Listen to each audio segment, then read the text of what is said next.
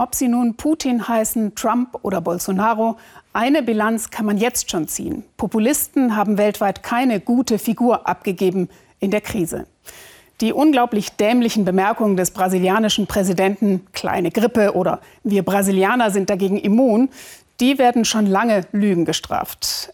In der Amazonasregion um Manaus sterben die Menschen wie die Fliegen. Dort leben auch viele indigene Völker. Wie geht es ihnen eigentlich? Matthias Ebert berichtet und Vorsicht, die Bilder sind zum Teil ziemlich dramatisch. Das Corona-Abteil des Friedhofs von Manaus. Ununterbrochen treffen Angehörige ein. Die Zeit zum Abschiednehmen, sie ist knapp. Nach wenigen Minuten auf der Bahre der Transport zur letzten Ruhestätte der Covid-19-Opfer. Fünf Särge auf einmal, es muss schnell gehen. Jeden Verstorbenen dürfen derzeit nur fünf Angehörige verabschieden, damit sich nicht zu viele Trauernde versammeln. Ansteckungsgefahr. Linji Ramos Schwiegermutter starb mit 71 Jahren an den Folgen von Corona. Sie ist langsam gestorben. Erst versagten ihre Nieren, dann griff das Virus das Gehirn an, aber nicht die Lunge.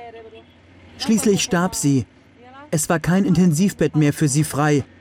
Deshalb ist sie jetzt tot. Beigesetzt wird sie in einer Art Massengrab. Für eine Zeremonie bleibt keine Zeit. Denn in Manaus werden derzeit mehr als viermal so viele Menschen beerdigt wie sonst, bis zu 120 am Tag. In der Millionenmetropole am Amazonas kollabierte das Gesundheitssystem schon vor Wochen. Es fehlen Intensivbetten und Beatmungsgeräte, die Toten werden in Kühlcontainern zwischengelagert. In der Krise wirkt Manaus in einigen Teilen wie eine Geisterstadt. Andernorts herrscht reges Treiben, von der angeordneten Isolation keine Spur. Vor allem die Verkäufer des Fischmarkts wollen nicht zu Hause bleiben. Denn für sie gebe es keine Notfallhilfe vom Staat. Wir wollen arbeiten, meine Familie lebt vom Fisch.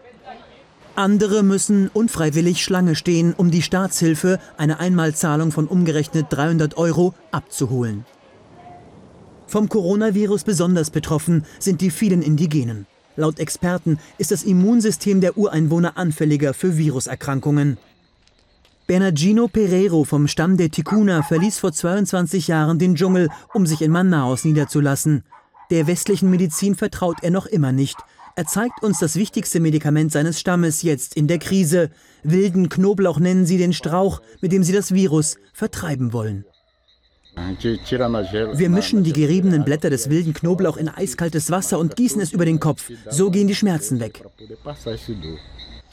Vor einer Woche war ein Tikuna, ein Freund von Bernardino, gestorben, vermutlich an den Folgen des Coronavirus. Viele der anderen hier litten bereits unter Fieberschüben und anderen Virussymptomen. Erst hatte meine Tochter Fieber. Sie blieb zu Hause, bis es vorbei war. Dann traf es meine Mutter.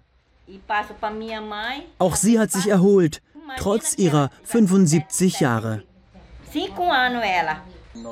Seit dem Tod seines Freundes lebt Bernardino in Angst. Keiner weiß, was passieren wird in den kommenden Wochen.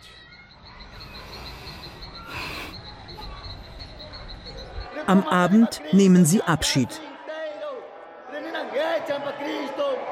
Gebete genau sieben Tage nach dem Tod ihres Freundes, gemäß der christlichen Tradition, zu der dieser Stamm der Tikuna vor langer Zeit bereits bekehrt wurde. Der Verstorbene war beliebt. Jetzt Abschied zu nehmen, fällt keinem leicht. Der Tod unseres Stammesmitglieds macht uns traurig, ein großer Schmerz. Wir bleiben hier unten, er aber ruht dort oben in Frieden, ohne Leid oder Schmerz. Bernardino und die anderen trauern und beten, dass das Virus den Rest ihres Stammes verschonen möge, hier in ihrem armen Vorort von Manaus. Beim öffentlichen Bestattungsdienst ist die Zahl der Anrufe förmlich explodiert.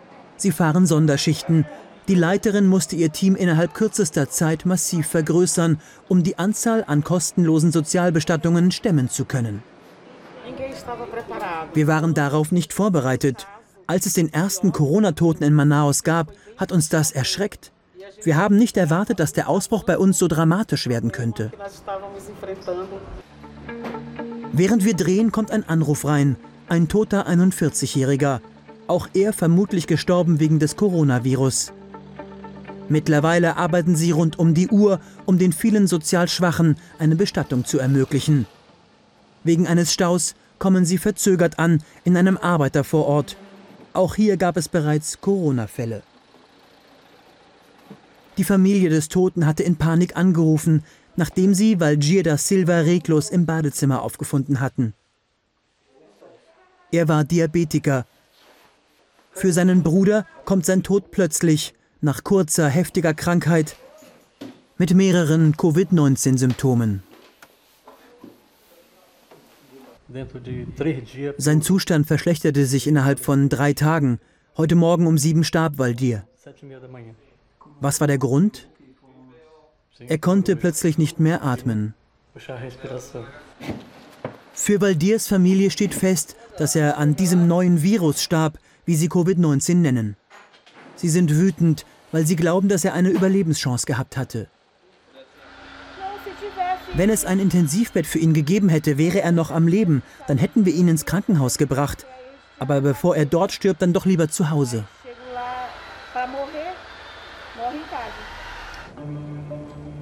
Viele der Corona-Toten von Manaus könnten vermutlich noch leben.